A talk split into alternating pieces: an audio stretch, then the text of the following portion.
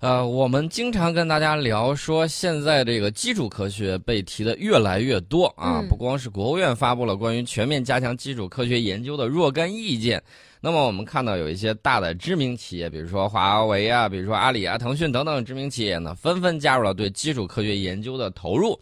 那么这个基础科学到底能够有什么样的作用？嗯中国的基础科学研究在世界上到底处于什么样的水平？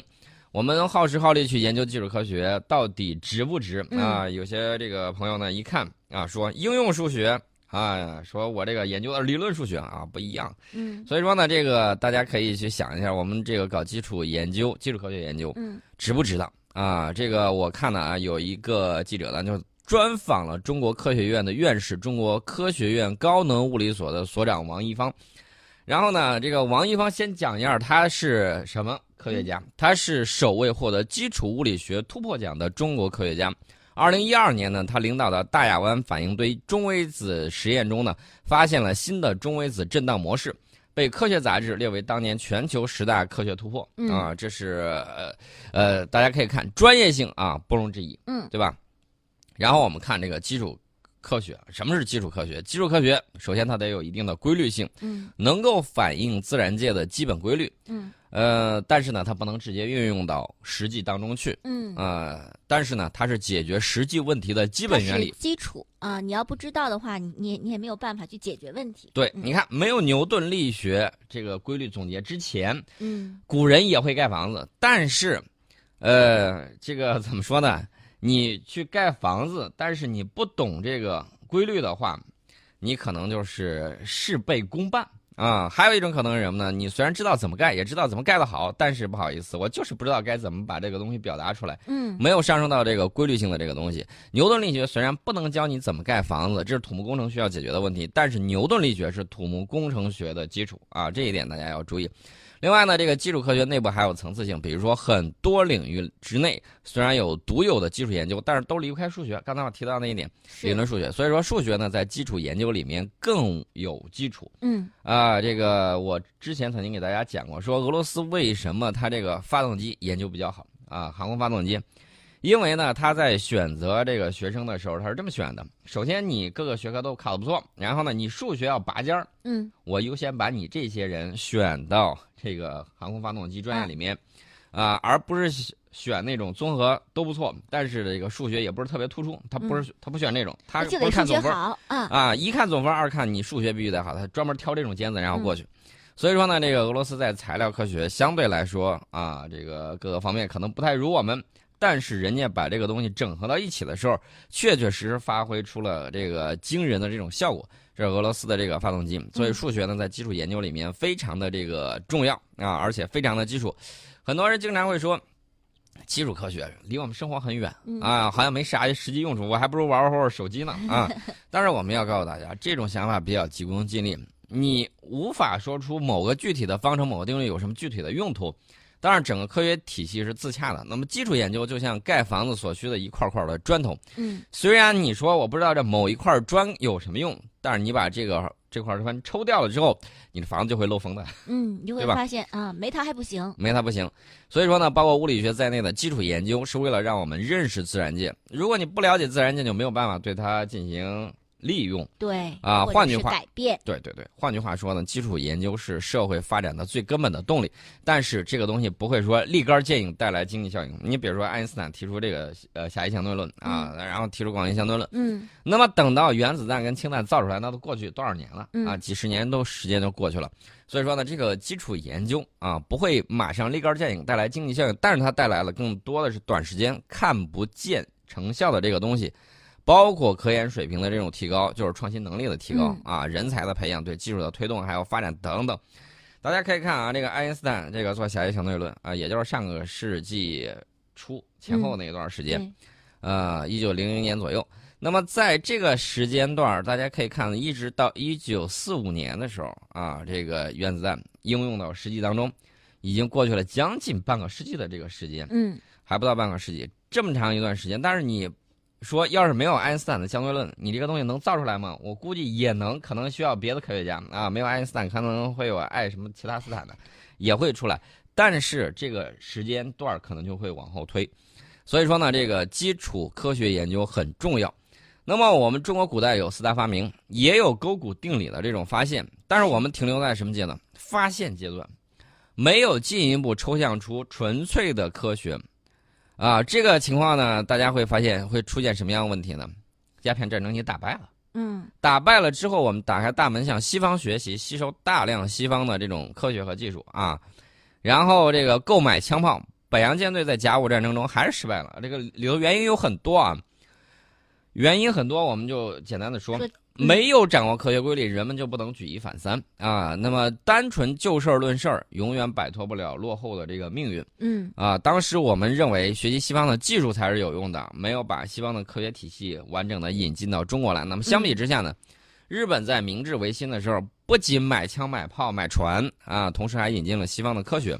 哎，这就是给你鱼和给你钓鱼方法的问题，差不多啊。那么比中国呢早几十年建立起来完整的这个科学体系啊，以至于我们有很多科学名词是从日本那边传过来的。所以说，从根本上讲，科学应该是主干，技术是主干上发展出来的枝叶。没有科学只去做技术，最终可能结果就是对你。有科学，你可能会长出很多嗯很多的枝儿，枝繁叶茂。但如果没有科学，你你光一根枝儿是吧？时间长了，它也枯死了。对，大家可以回看一下世界历史，这个西方国家的这个崛起跟它的基础科学水平提高有关。也就是说，那些年啊，五百年前，我一说就是说五百年，五百年前的时候，大家的这个技术水平，做炮的这个技术水平都是差不多。嗯呃，我们引进那个弗朗机，啊、就是这个弗朗基人，呃，也就是葡萄牙人的这个呃红衣大炮，嗯然后呢，我们迅速这个进行改装研制，做出来比它效果还好。嗯但是呢，这个只是技术层面的，你完整的这个科学技术、基础科学水平啊，到明末的时候，有一些这个官员，然后呢引进了这个包括几何学啊，包括其他一些东西移注。但是呢，这个大家也知道，历史的节奏被打乱了，打乱了之后，那么像这个你如果没有热力学、没有牛顿力学以及麦克斯韦的电磁学等科学作为基础啊，两次工业革命根本无从谈起。嗯你光知道烧煤很难做出来蒸汽机啊，必须要有热力学理论去支撑。不把电磁学搞清楚，你也不可能有电的这个应用。我们国家古代的时候早就发现琥珀一摩擦，然后能够吸啊吸上那个细小的物对，品，是的，静电的作用嘛，对不对？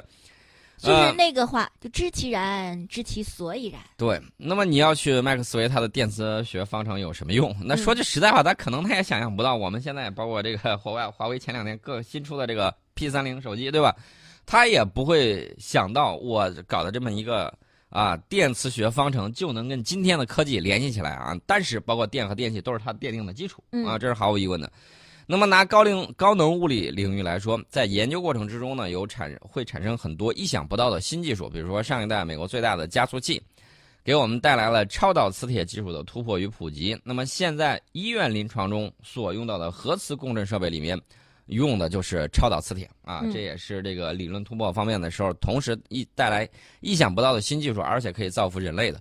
那么还有包括伴随我们生活的这个因特网、万维网。嗯那很少有人知道它是谁发明的。其实万维网也是在高能物理研究过程中产生的。那么，一九八九年，欧洲的物理学家建立大型强子对撞机来寻找希格斯粒子，而科学家之间呢需要相互交流这个大量的数据还有程序，这就成为一个大问题。那么过去呢，交流依靠的是美国军方发明的电子邮件，叫那 email 啊啊。当时还有我记得九六年左右啊，我那时候第一次接触网络，嗯我第一次接触计算机是这个，呃，上个世纪八十年代末期啊，第一次接触这个还比较早。email，呃，嗯当时还有人给它翻译成啊一，就是一什么宜人的一啊，啊妹子的妹，然后还加个儿化音 email。也 也算是音译吧。音译啊，很有意思。然后呢，这个 email 显然是不能满足科学家频繁交流的这个需求。嗯于是呢，这个欧洲核子研究中心的计算机科学家呢，就开发出世界上第一个网页浏览器，架设了第一个网页服务器，那推动了万维网的这种产生，嗯也促进了互联网应用的这个迅速发展。啊、所以说大家可以看啊，这个科学研究带来了很多意想不到的技术方面的这个突破。不仅如此呢，基础科学还给西方带来了这种科学的方法论啊。科学方法论有两个，一个是逻辑推理，还有一个什么呢？归纳。嗯那么古人呢，到现在他总结出来一整套推理的这个方法。那么英国那个费兰西斯培根啊，大家就是就很喊那个知识就是力量那个，嗯它之后又有了实证科学。嗯那么西方的科学体系呢，就是建立在归纳推理以及实证等根本支柱上。嗯，其实按我的这个个人的看法，我认为是什么呢？也就是我们当初的这个古人没有更进一步，也就是说把这个普遍看到这个现象，把它上升成规律。嗯正因为我们缺了这一步，导致了这个五百年之后，就是一八四零年那个时候啊，我们的这个落后啊，这很长时间闭关锁国呀，包括这个盲目的这个自大啊等等方向，导致了我们这个思维上没有跟得上啊，没有跟得上的时候，你的这个生活方式各个方面都有啊，都有一系列的这个情况出现。大家学习这个近现代史都明白啊，丧权辱国的这个事情特别多。那么关键点在哪儿呢？关键点就是很多人。我们看到这个民间啊，包括美国在内，有几种这么情况。一种是民间的这种反制行为。什么叫反制行为呢？就是他认为，呃，就简单说就是读书无用论。我们坚决要批判这种读书无用论。为什么这么说呢？原因很简单，因为大家都知道，知识就是力量啊。有人看到眼前说：“哎呀，我让那个孩子早点到社会上，我多挣点钱。”书还是要读的，不然的话，它一定有局限。大家可以看现在成功的这些企业家啊。呃，这个，呃，等等阿里阿阿里的这个马云，嗯马老板这就不用说，嗯你看他的英语熟练不熟练？嗯很非常的熟练。然后无论是对外做演讲也好，还是各个方面，最起码都是大学毕业，对吧？嗯然后你再看看这个腾讯嗯，啊，你再看看这一些大的这个公司啊，对呀，大家再看一下啊，，这么多年来，这么多年来，我们有一些企业啊，没有这个，就是刚开始的时候做的很好，后来嗯慢慢的它不行了。什么原因呢？跟这个掌舵人他自身的这个学识是有很大关系的。对，你要想那个简单的，就是说糊个口，我挣挣几个钱，这个没有问题。我们现在呃经济发展，这个社会提供的机会特别的多。但是呢，你说我做到一定程度，我想继续扩大，发展壮大呀，对。创新呐，那就离不开学习。对。啊。这个学习并不一定说我非要到学校里头去学啊，自学考试也有，然后呢，参加其他有一些这个培训班啊什么之类的、嗯。都可以提高。嗯。但是呢，人不能放弃学习。人如果一旦说我新东西我学不进去了，哎呀就这个样子。了，心态老了，整个人尤就浑浑噩噩。其不能目光那么短浅。刚才宋伟说到这个读书无用论，有段时间是这样的，还举例子，什么北大的也过来卖猪蹄儿啊，清华的还来卖烧饼。我们这个把丑话说到这儿，人家卖猪蹄儿都比你挣得多，可能将来你只能是他公司里边一个打工的。北大那个卖猪肉的那个、嗯啊，这个当时我在陕西上学，因为他就是陕西人，嗯他卖猪肉，现在那个企业已经做了，早都价值对你这超个过亿了啊。对是这样的所，所以，我告诉大家，这不要光说这个，你举这个个别例子跟普遍现象没有关系。大家可以看，毕竟还是这个这个学历，呃，学到一定程度，然后它眼界和普遍工资是不会更一样的。高一些。嗯那么我们可以看啊，这个目前在我国社会缺乏科学的这种方法论啊，所以说经常我们会看到网上有一些违背科学的言论与事件，比如说有很多人相信各种各样这个要加引号的那个大师的那种各种的言论。嗯却没有用科学的思维去问一下，到底是不是真的合理，有没有证据支持啊？如果能够通过发展基础科学，让更多的人掌握科学的方法论，那么整个社会呢会更进一步。为什么你会盲从和受骗？因为你脑子里没有没有应该掌握的知识啊。对逻辑学，大家有空的时候还是要学一下的。还有很重要一点就是，基础科学研究是文明的一部分。那么国家经济发展起来之后，有一定基础，就会发展艺术、音乐、文学以及科学。嗯呃人们呢会仰望星空，探索世界到底是怎么回事儿，宇宙的根本构成是什么？我们为什么来？将来会到什么地方去？是不是地球一定要流浪？这些探索呢，会让我们永远有动力去追求未知的世界。呃，这一点呢，我们给大家已经说过了。这个反智主义要不得啊，这个包括美国在内，民间有有很强的这个反智主义，因为它得益于什么呢？得益于这个二战之后，嗯英呃美国获得了非常超然的这种地位，然后呢，他们那儿只要高中毕业，这一波人就可以这个工人呢就可以养活一家子的人嗯啊。当时这个经济的繁荣啊，导致了类似的这个情况出现。然后呢，他这个早点挣，早点进入工厂去挣钱，然后呢就可以养活很多人嗯啊，这样他们也比较开心。所以说呢，这个就一直延续下来是什么样的情况？他们觉得没有必要搞那么高的学历，然后我就这个样子就可以。我已经可以过得很好了。啊，但是呢，这个世界大家要注意，你是在跟全世界的人在竞争，而不是只局限于一国啊一个地区。而且一个国家一个一个地区，它过了这个时间段，可能也会变化的。对，呃，所以说呢，人们经常讲那个刻舟求剑，老是笑那个刻舟求剑那个人。其实呢，呃，不识庐山真面目，只缘身在此山中。有的时候我们很多会用静止的、片面的这种观点去看问题，而不是用联系的、运动的、发展的这种观点去看问题。那么结果就导致了有些人啊，不知道这个世界已经发生了变化，而抱残守缺，还是那种老思维，这个样子是不行的啊。所以说呢，我们要与时俱进，原因就在这个里头。那么中国的基础科学在世界上是什么样的水平呢？呃，首先呢，你要先给它一个评价的标准啊，怎么评价一个国家基础科学水平的高低？那么它的这个重要性体现在对整个科学领域的这种影响。一个国家有影响力的基础研究成果越多，那么这个国家的基础科学水平就越高。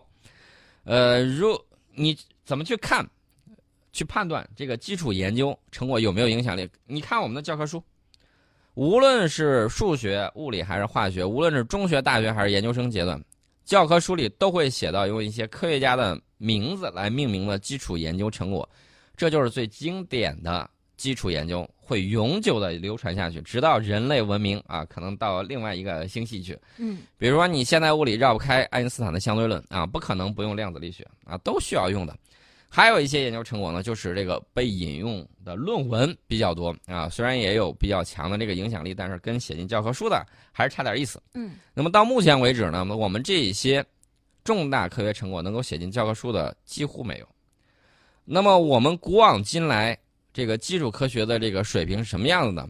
我们古代并没有建立起来科基础科学的这个研究体系，所以中国基础科学基本上是从零开始。那么经过我们几十年的努力。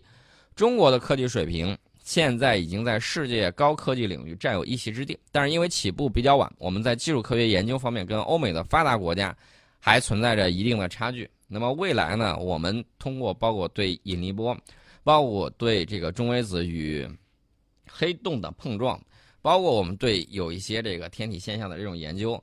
包括我们在未来会在这个拉格朗日 L 二点啊，这个月球轨道这个地方进行工业化的这种生产，那么这些在我们的这个研究与探索里面，将来我们总结出来的这种公式定理，啊，一定要铺满我们的这个教科书。那么到这个时候，你才能够说你的基础科学水平已经得到了很大的提高。那么在国际之上呢，我们科技论文被引用数量已经排到第二啊，这是科技进步的反应。毕竟三十多年前我们在国际上有一定影响力的基础科学研究是比较少的，现在能被国际同行认可并引用，算是跨越了一个很大的台阶。但是大家要注意啊，这个步要一步一步的走，不积跬步无以至千里。那么我们看到这个国家。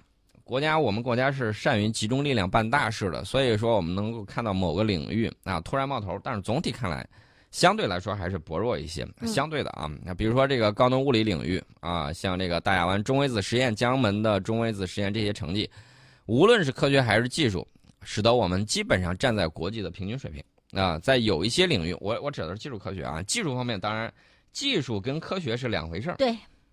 我们还要清醒地认识到，我们中国的基础科学研究还有很长的路要走。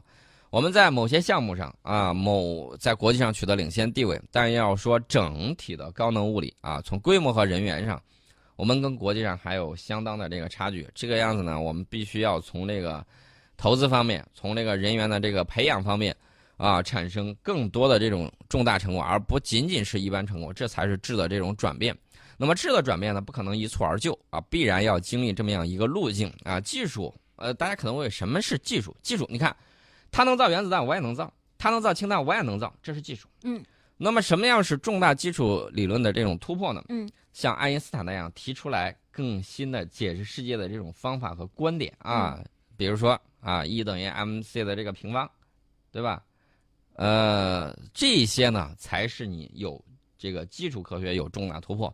呃，也就是说，我们要体现在我们重大理论方面，我们原创的、突破性的这种东西。呃，那么怎么实现从零到有的这个转变呢？王应方，呃，院士呢，他就讲，首先要摆正心态，不能急功近利，更不能这个拔苗助长啊，这个很关键。基础科学是有规律性的，需要经过几代、十几代甚至几十代人的共同努力。所以说，我们要遵循它的发展规律。很多搞技术科学研究的科学家，随着年龄增长，可能很难再出新成果，这就需要下一代的人才继续接力。那么我们现在比较开心的是什么呢？就是我们国家做技术科学研究的人才队伍在不断的壮大，和国际的交流呢更加密切。与老一辈科学家相比，年轻一代科学家在国际上的影响力有了很大的提升。其次就是人才啊，基础科学发展离不开人才，人才从哪儿来？先从教育开始。所以说我非常强调要重视。数理化的学习啊，我指的不光是文科，还有理科，都同样要对这个数理化的学习要有很深的这种认知。因为社会科学和基础科学都是你这个研究的这个两大类。嗯。那么现在大家看到科学技术的这个不断的发展啊，我我我之前听我们节目呢，有很多朋友喜欢什么呢？喜欢军事。你要就现在来说，你想当一个杰出的这个军事家。你要是不了解理工科的知识，不好意思，这个事儿你做不到。光靠文科的那个些东西，你完全完完全全做不到。导弹做到也不会是高水平的。呃，他他他不能是做不到的，做不到，绝对做不到，做都不到，那就更惨。嗯，飞机怎么飞的？然后你如何去做的？然后呢？你想成为一个这个航母的这个指挥指挥官，成为一个舰长，你首先你要会开飞机。嗯。呃，开飞机，你觉得靠什么样的知识？一定是靠理工科的知识。所以我告诉大家，这个学科学科之间在相互渗透啊。学文的一定要学学理，学理的也要学学文，要有人文精神啊。这是互相渗透的。我们接下来在半点报时广告之后，跟大家继续来聊科技的这种发展。